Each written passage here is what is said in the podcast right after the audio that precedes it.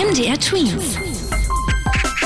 Dein 90 Sekunden Corona-Update. In Halle steigen die Corona-Zahlen und die Politiker wollen darauf reagieren. Besonders entscheidend ist da im Moment die sogenannte Inzidenzzahl. Die gibt an, wie viele von 100.000 Menschen sich in einer Woche angesteckt haben. In Halle sind das 32. Eine Grenze liegt bei 35. Wenn diese Zahl erreicht wird, will die Stadt eine allgemeine Maskenpflicht in großen Teilen der Innenstadt einführen.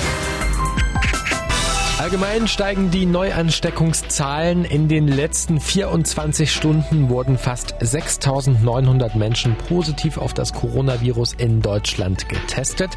Besonders betroffen ist weiterhin der Kreis Berchtesgadener Land im Süden von Bayern an der Grenze zu Österreich.